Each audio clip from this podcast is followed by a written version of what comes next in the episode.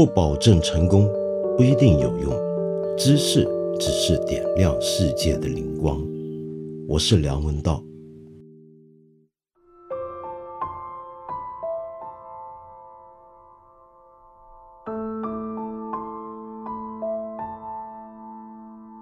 我们之所以懂得做道德判断，晓得是非对错，并不是因为我们从小学了一套很深奥的伦理学，也不只是因为家长、父母、老师对我们耳提面命教我们做人的道理，却是往往来自于我们小时候读过的童话故事、寓言故事，看过的电视剧、动画片、电影。那么早几代的中国人呢？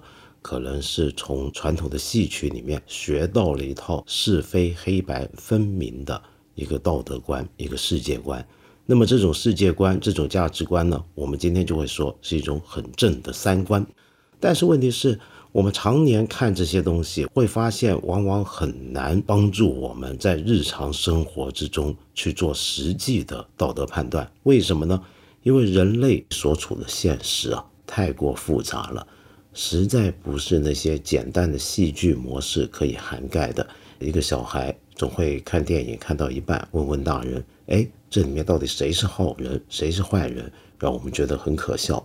傻孩子，这个世界哪有那么简单？这个世界是灰色的，人类身上存在的这个灰度啊是非常宽阔的。我给大家举一个简单的例子来说明什么样的电影。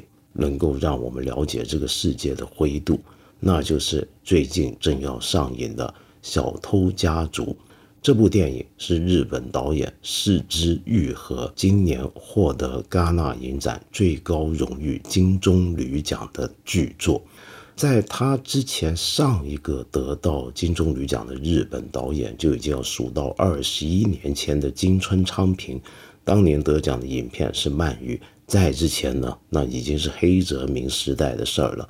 换句话讲，四之愈合是历来第三个得到这么一个荣誉的日本导演。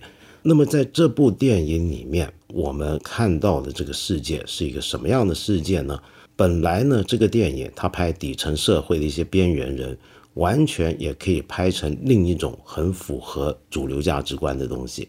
是什么东西呢？那就是拍一些穷人，这么一些被社会排挤出来的边缘人，尽管生活困苦潦倒，哎，可是他们依然要做好人好事。那么最终呢，好人有好报的，总算能够获得成功的那么一天。那么这种电影呢，就是一种最主流价值观的电影了。要不然再退一步，也可以拍成一种英文里面叫做 poverty porn 的电影。poverty porn 直接翻译成中文呢？就是贫穷色情片。什么叫贫穷色情片？是这样的，色情电影呢，总是能够刺激我们人的一些本能反应。贫穷色情片也是一样，它能够刺激起我们的同情心，一种廉价的同情心。为什么呢？因为贫穷色情片里面那些人很穷，生活很糟，也许最后呢，也不一定得到什么好报，但是至少能够让我们看到，哎呀，这个社会上有些人活得真惨，太惨了。那么这种电影呢，是毫不带批判性的，非常重的色彩去描绘很惨的那些人。我们看完这种电影，难过了一轮，我们会很奇怪的觉得爽了一把。为什么呢？因为我们啥都没干，就好像凭着只看一部电影，又关怀了社会一把，好证明我也是个有良心的人，懂得同情这个低下阶层的处境。但是《小偷家族》却不是这样。他拍的这些处在底层状态的人，这个家族里面的人是一些什么人呢？他们穷则穷矣，惨则惨矣，可偏偏他们还是罪犯。这个罪犯呢，还不光是这个片名的“小偷”两个字所能够涵盖的，他们犯下的错误包括了，比如说偷偷骗骗，骗取一个死去的老人的退休金，偷超级市场里面的东西。然后一直到参与色情工业，展现自己的裸体给那些宅男看，然后再到偷拐掉人家的小孩，甚至杀人。也就是说，这真的是一群犯了重大罪行的人。那么这种人还要很惨很穷，我们还能同情他们吗？听起来不太可能。然而这部电影却让观众对这样的一群人有了一种同情心。这到底是怎么回事呢？说起来啊，我们要知道，四肢愈合有一部电影跟这部电影有点相似，那就是早在二零零四年拍出来的《无人知晓的清晨》，或者也有人简单翻译成《无人知晓》。那一部电影里面的男主角呢，是一个当年才十四岁的一个男孩子，叫柳乐优弥。那这一部电影呢，使得这个柳乐优弥获得了当年的戛纳影展的影帝。直到目前为止，还没有人打破这个记录。柳乐优弥是历来最年轻的戛纳影展的影帝。那部电影讲的是什么呢？讲的是有这么一个妈妈，那这个妈妈呢，她跟不同的男人生下了四个小孩，后来她又爱上了另一个男人，决心要追求自己浪漫幸福的新生活。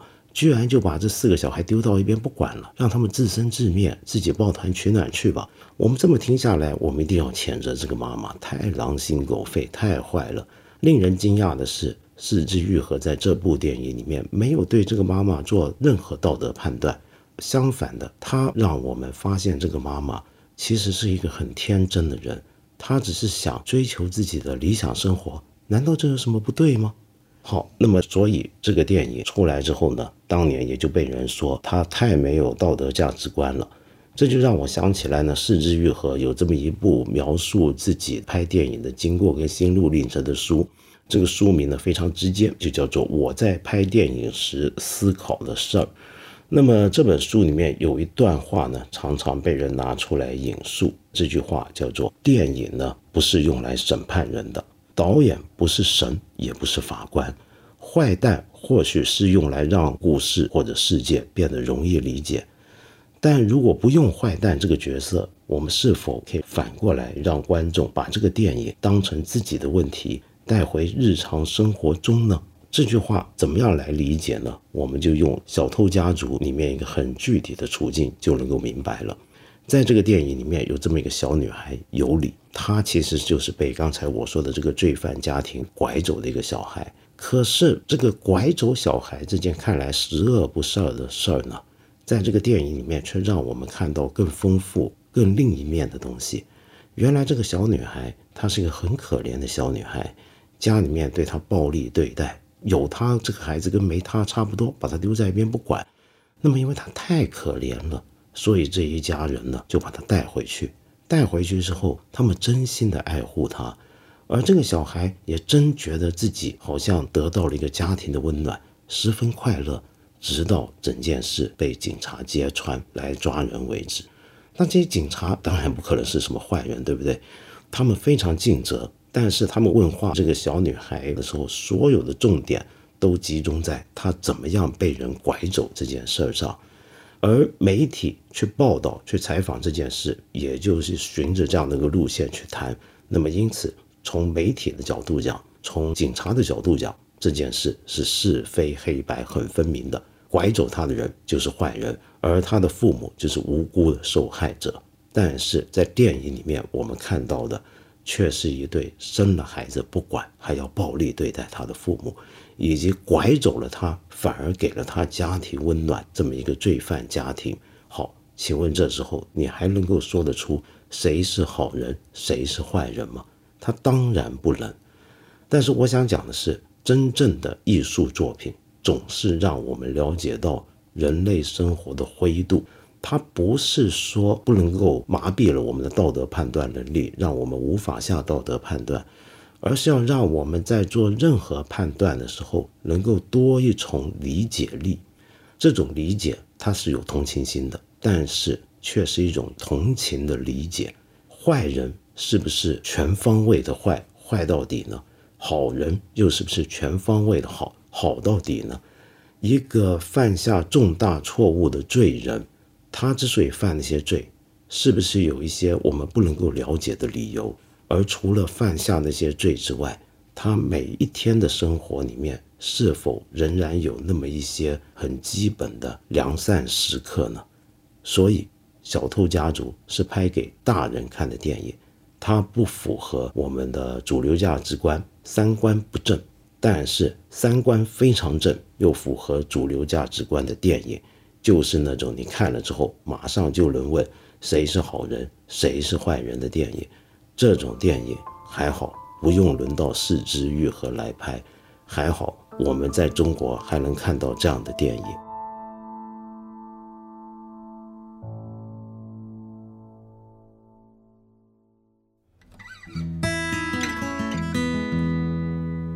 杜小烟，你问了我一个很有趣的问题，恰好跟我们今天这期节目的内容是相关的。你问到我怎么去看待和亲戚的疏离，你特别强调，并不是跟他们有不和，只是大家各自过自己的生活，所以越走越远。那么，是不是有必要去刻意维护呢？这种关系，那么亲戚存在的价值意义是什么呢？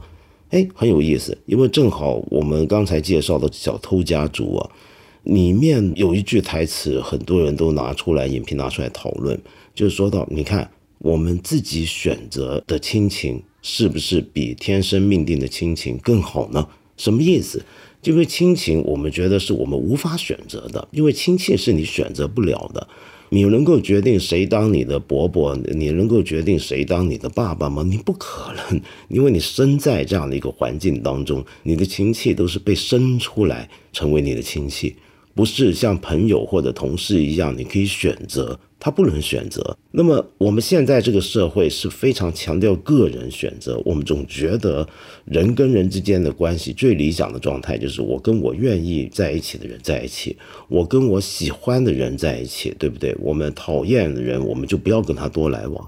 但亲戚不同，亲戚就是不管你喜欢或者讨厌，他就在你的身边，你跟他就好像维持一定的义务关系。那么小偷家族里面就提到了，原来有时候我们有一种亲戚，起码这个电影里面亲戚是我可以透过选择而得到的，这种感情啊更真切。